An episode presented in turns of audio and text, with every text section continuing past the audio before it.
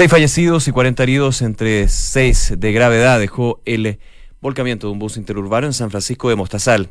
Ministra Gloria Hood confirmó que la empresa tenía infracciones por no contar con control de velocidad.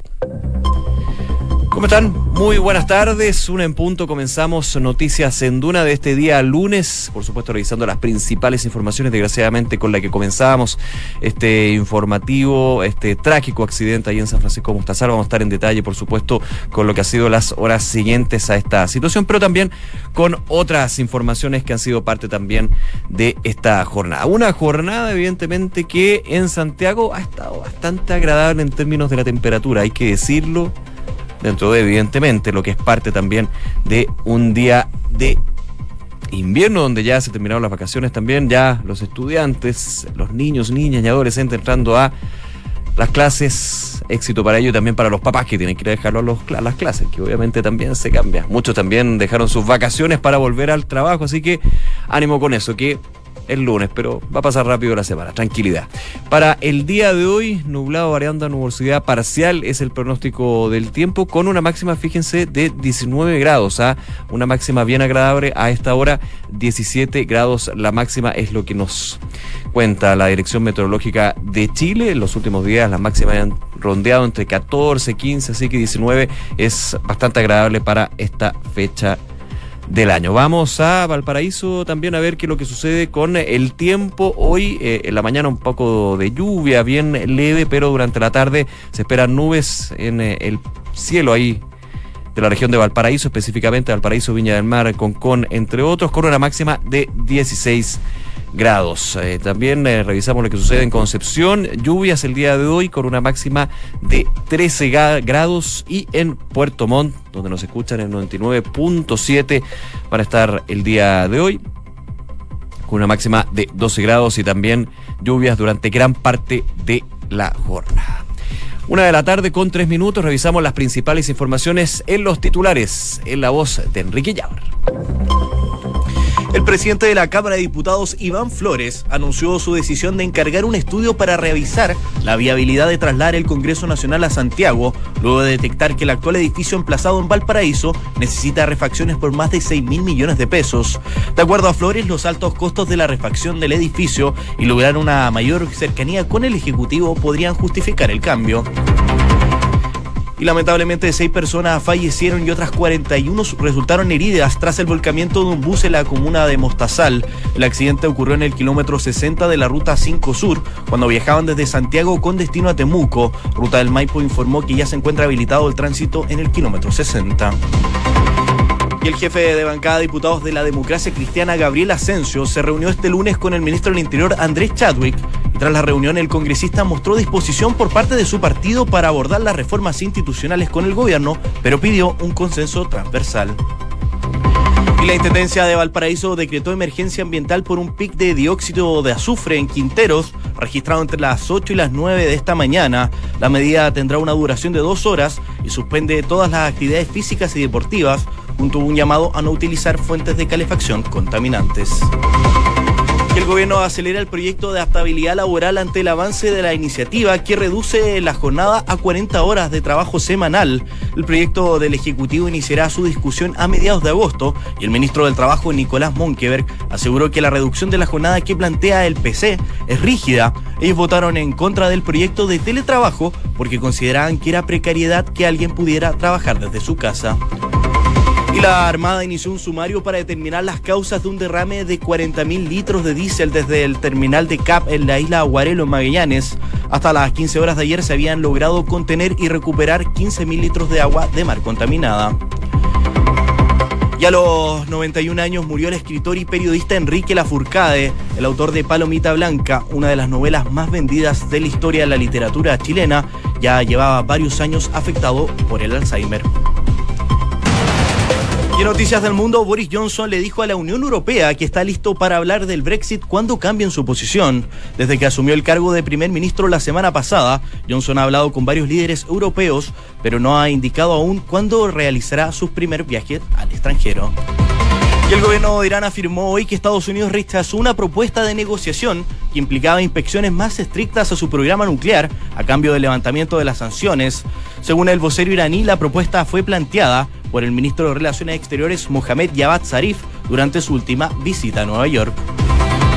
Y el líder opositor ruso Alexei Navalny fue dado de alta tras ser internado ayer, donde presentó señales de envenenamiento químico. Navalny había ingresado por un supuesto ataque alérgico este domingo en un centro de detención donde cumple una condena de 30 días por una manifestación ilegal.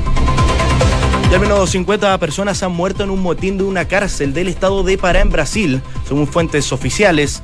El hecho se desencadenó por una pelea entre bandas rivales cuando los miembros de una pandilla invadieron la zona penal rival. Según los medios locales, hay 16 decapitados y parte de las instalaciones han sido incendiadas, lo que ha causado la asfixia de varios internos. El presidente peruano Martín Vizcarra anunció un proyecto de ley con el que busca adelantar unos años las elecciones generales.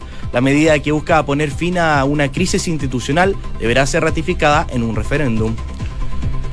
Y en noticias del deporte, un medio inglés destacó el triste regreso de Alexis Sánchez al Manchester United después de sus vacaciones. El diario Daily Mail aseguró que el ariete nacional no tuvo el mismo retorno que el año pasado y que el chileno no quiere seguir vistiendo la camiseta de los Diablos Rojos. Y este lunes Nicolás Yarri apareció en el puesto 55 y cayó 17 lugares respecto a la anterior publicación del escalafón mundial en la que se había metido al top 40. Ahora la segunda raqueta nacional se mete de lleno en los Panamericanos de Lima 2019, en donde partirá desde el primer sembrado. Muchas gracias, Quique.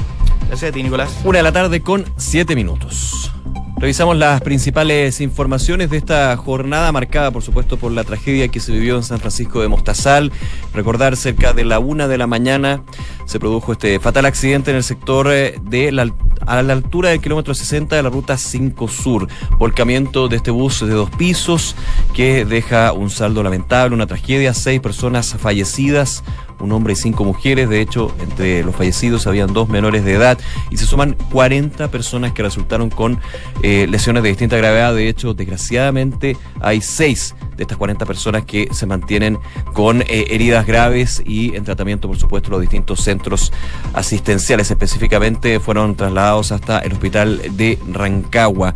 El bus habría chocado, según la información preliminar, con una barrera de contención de la autopista, tras lo cual se habría volcado. Este bus perteneciente a la empresa Línea Azul que había partido desde Santiago, como lo comentaba Quique, a eso de la medianoche y tenía como destino final la ciudad de Temuco. Es, por supuesto, un tema que se está investigando. Las causas, sin embargo, se empiezan a entregar algunos antecedentes. Eh, ya se está haciendo la mm, la revisión y por sobre todo tomando la declaración del el chofer, el conductor. Este tipo de hechos, por supuesto, lo primero que salta como una eventual hipótesis de la lamentable tragedia es el exceso de velocidad también la condición que tenía el chofer, pero es parte de la investigación que se está desarrollando en este minuto. De hecho, también hay otro elemento que no es menor, la ministra eh, Gloria Hood, ministra de Transportes, que está en eh, la Araucanía en estos minutos, se le consultó justamente por este accidente y ya confirmaba que la empresa Línea Azul, esta línea del bus eh, que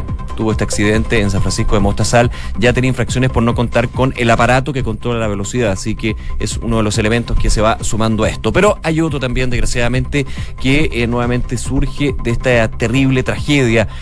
¿Qué pasa con los buses eh, interurbanos, con los buses en general? Estos de dos pisos que tienen trayectos demasiado largos. Estamos hablando de Santiago de Temuco, es un eh, trayecto bien importante. Bueno, desde el Congreso ya han habido iniciativas que se están planeando justamente para poder regular aún más. De hecho, ya está la iniciativa, el proyecto de buscar suspender lo que son estos viajes largos para buses con dos pisos, que evidentemente tienen un tipo de manejo bastante más complejo y que podría ser uno de los elementos que está dentro de este accidente el día de hoy. Vamos a hablar sobre ese tema, ya estamos en contacto para eso con el diputado Juan Antonio Coloma, también miembro de la Comisión de Transporte de la Cámara Baja. Diputado, gracias por este contacto, ¿cómo le va? Hola, ¿cómo está? Muy buenas tardes, muchas gracias a usted. Muy buenas tardes. A ver, eh, vamos a hablar con usted justamente porque eh, usted es uno de los parlamentarios que eh, impulsa este proyecto para regular y de hecho prohibir lo que son estos extensos viajes de buses que cuenten con dos pisos. De hecho, durante los últimos años ya se ha ido aumentando el número de buses interurbanos y buses de trayectos largos que tienen esta modalidad de dos pisos para poder llevar a una mayor cantidad de pasajeros, pero que como comentábamos al principio, tienen ciertas particularidades cuando se trata de un viaje largo. ¿De qué se trata esta iniciativa? A efectivamente, hace un par de meses ya atrás presentamos junto a un grupo de parlamentarios un proyecto que lo que busca es regular estos buses de dos pisos, porque, tal como tú decías, efectivamente permiten eh, movilizar a más personas, algunos encuentran que son más cómodos, pero también es evidente que cuando tenemos un bus que tiene el mismo ancho, pero es más alto, este se vuelve inestable. Y se vuelve más inestable porque tiene un eje, ¿no es cierto?, un centro de gravedad que es distinto al del resto de los buses. Nosotros eh, pusimos quizás la hipótesis más extrema, que es la de empezar en el tiempo, no ahora, sino que a restringir la, capacidad de importar estos buses para, para que en el mediano plazo vayan saliendo de circulación. Nosotros entendemos que puede ser excesivo, pero sí creemos que al menos tenemos que avanzar en que haya una regulación en materia de velocidad. La mayor parte de los eh, lugares donde se han prohibido los buses de dos pisos, Australia, que puede ser un ejemplo eh, evidente de esto, es porque eh, muchas veces ante cualquier problema en la conducción se empiezan a zigzaguear y terminan dándose vuelta y, además la capacidad que tienen los pasajeros para poder salir del bus una vez accidentado, los que están en el segundo piso, es más compleja, porque tienen una escalera muy estrecha, ¿no es cierto?, como único lugar por el cual pueden salir eh, y eso obviamente termina complejizando la situación. Nosotros, este proyecto ya está presentado, te decía hace un par de meses, está en la Comisión de Transporte y, estamos esperando, estamos con algunos proyectos con, con urgencia mayor, tuvimos varios eh, en, en, y esperamos que, que lo, lo antes posible podamos eh, iniciar su tramitación. Estamos conversando con el diputado Juan Antonio Coloma, miembro de la Comisión de Transporte de la Cámara Baja. Diputado, eh, ¿cómo, y dentro del proyecto, ¿cómo se regula? Claro, porque usted decía, en algún minuto se pensó en restringir el ingreso a la importación de estos buses de dos pisos, pero evidentemente ya entramos en una situación que puede complicar a las empresas del sector, empresas que cumplen con las normas, ¿Cómo se puede regular? Le pongo la pregunta. Efectivamente, ¿tendrían un tratamiento de velocidad máxima distinto a la de los buses de solamente un piso? Efectivamente, a ver, eh, hay países que lo han prohibido. Ya, y eso fue nuestra hipótesis inicial, pero nosotros estamos abiertos a, poder avanzar en distintos tipos de hipótesis, eh, y una de las cuales es establecer, eh, y específicamente en zona de curvas, límites de velocidad diferenciados para este tipo de buses cuando uno eh, anda en estos buses, yo he andado, reconozco que no mucho, pero he andado en este tipo de buses de dos pisos, uno lo siente mucho más inestable.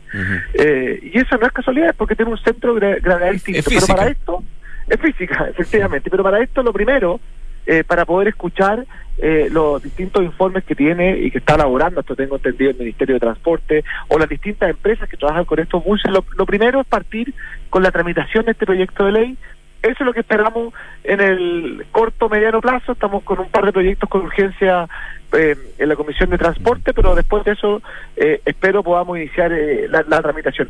Aquí lo, lo, principal es poder asegurarle a las personas que viajan en estos buses que van a tener mayor seguridad. Y cuando uno ve eh, los accidentes que hemos tenido, no solamente en Chile, sino que en otros países, muchas veces aquellos que consideran mayor cantidad de víctimas fatales son los de dos pisos. No solo porque tienen más gente, sino porque obviamente cuando se dan vuelta el segundo agente segundo piso tiene más disponibilidad a sufrir algún tipo de accidente. Por lo tanto, eso es exactamente lo que nosotros queremos regular. Diputado, brevemente, porque se nos acaba el tiempo, eh, la fiscalización. Obviamente aquí eh, está abierta la investigación con respecto a esta tragedia que se vivió en San Francisco de Mostazal, pero muchas veces uno dice, la fiscalización será la suficiente para, eh, lo decía la ministra Hood durante la mañana, una empresa donde ya habían infracciones por no contar con el aparato, esta, este pito que tiene todos los buses para mantener la velocidad raya, la velocidad máxima. Eh, ¿Falta fiscalización o es un trabajo que evidentemente eh, está bien encaminado? A ver, como primero evidentemente falta fiscalización, pero segundo también es difícil cuando tenemos empresas que, que aún, aún eh, habiendo sido sancionadas persisten o habrían persistido en este tipo de hechos. Aquí nada puede suplantar, ¿no es cierto?, la seguridad de las personas, nada puede eh, suplantar, perdón, que que la empresa y el mismo chofer eh, cumplan las normas. Eso uno no puede tener tampoco eh, un carabinero cada dos kilómetros midiendo la velocidad. Entonces hay que entender que efectivamente aquí eh, muchas veces se hace esta fiscalización, por algo había sanción, pero al mismo tiempo uno no puede exigirle todo a carabineros también por el, pasa mucho por, por el autocuidado, por, el, por parte incluso de las mismas empresas de entender que la seguridad debe ser un bien primordial al momento de dar este tipo de servicios. De todas maneras, diputado Juan Antonio Coloma, nuevamente muchas gracias por esta conversación con Radio Duna. Que esté muy bien. Gracias a ustedes, Nicolás, que esté muy bien. Hasta verde, hasta luego. Una de la tarde con 15 minutos. Escuchas Noticias en Duna con Nicolás Vial. Vamos a hablar de otro tema, estamos hablando de la reducción de jornada laboral. Eh, hay un proyecto de ley en la semana pasada que justamente habla sobre este tema, de la diputada Camila Vallejo y otros parlamentarios, pero la pugna que se genera con el proyecto del gobierno. A esta hora habla la ministra vocera de gobierno, luego el comité político, justamente sobre este tema. Vamos a escuchar. Demanda laboral de sectores postergados de nuestra sociedad, como son las mujeres y los jóvenes, y que le entrega herramientas eh, importantes a los trabajadores frente a los empleadores para poder eh, negociar sus respectivas jornadas laborales. No lo compartimos. Ministra, sobre la ley antiterrorista, usted dice que está dentro de las prioridades. ¿Cómo se va a plantear entonces la próxima semana en el Congreso si al menos varios senadores no están muy de acuerdo con la, con la iniciativa de la ley corta antiterrorista? Nosotros hemos hecho todos los trabajos que atienden a poder eh, conversar y dialogar este proyecto que es tan importante.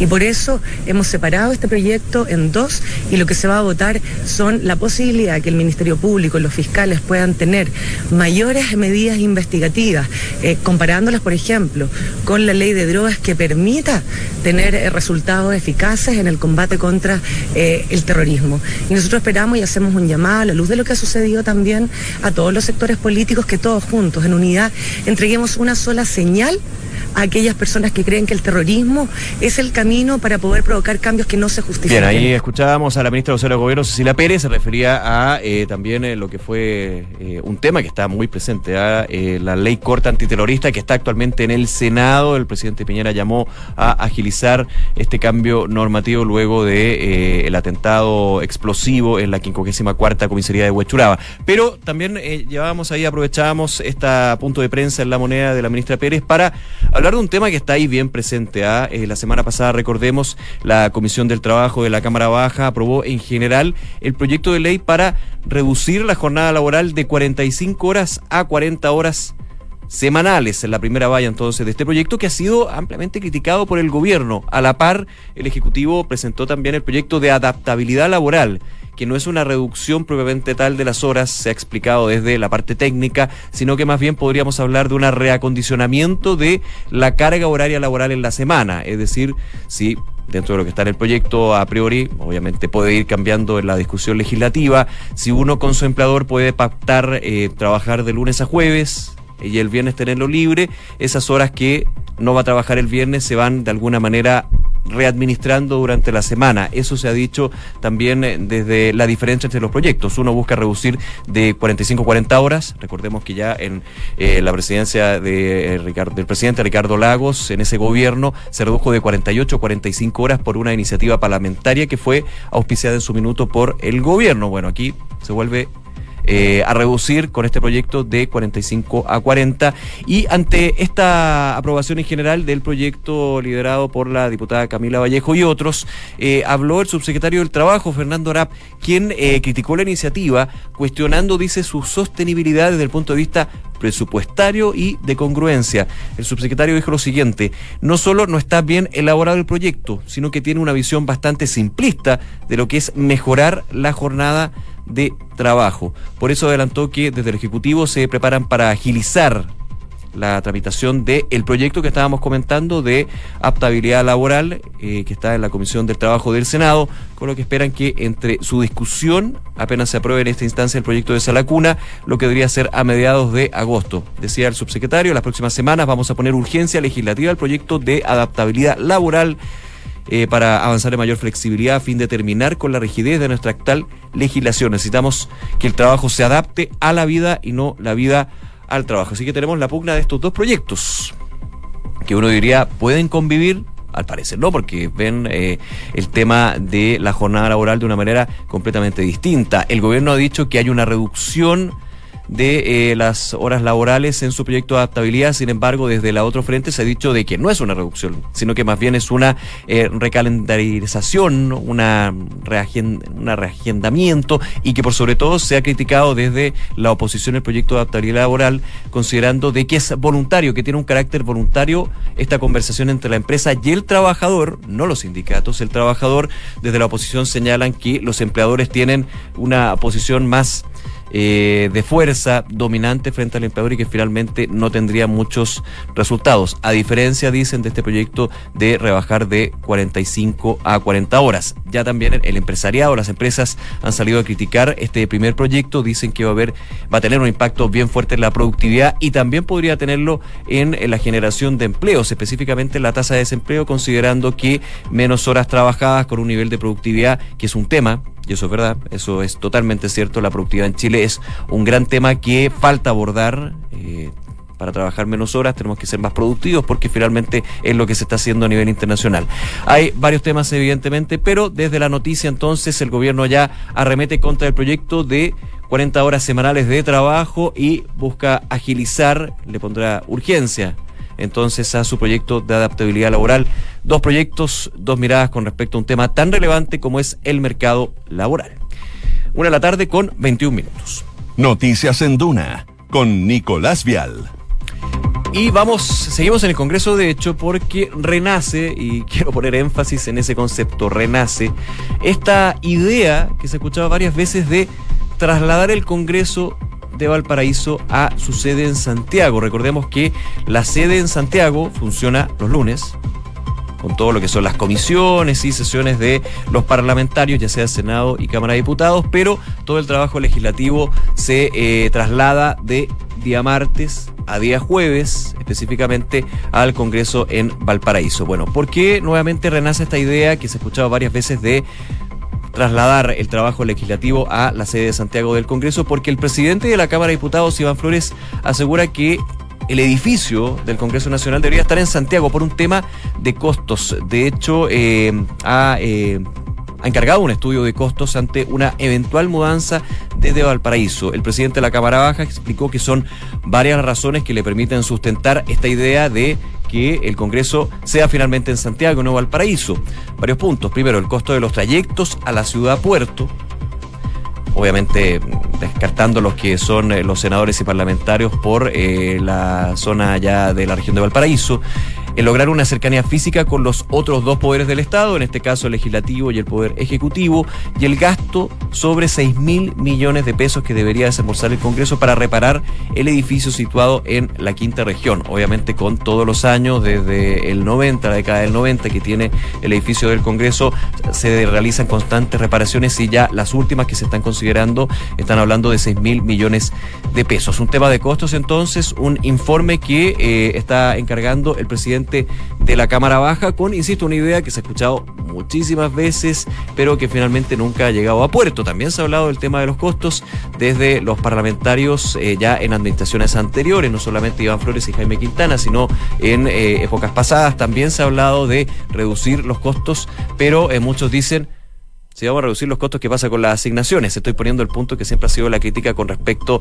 a hacer más eficiente en términos presupuestarios el trabajo del Congreso Nacional. Aquí hay una idea, por lo menos en términos de los traslados, de las reparaciones. La pregunta que viene al callo en esta situación es si finalmente trasladamos al Congreso a Santiago, ¿qué pasaría con el Congreso de Valparaíso? Obviamente habría muchísimo interés inmobiliario, pero también habría que aprovechar ese espacio, me imagino yo, para eh, hacer un centro de convenciones, un centro cultural.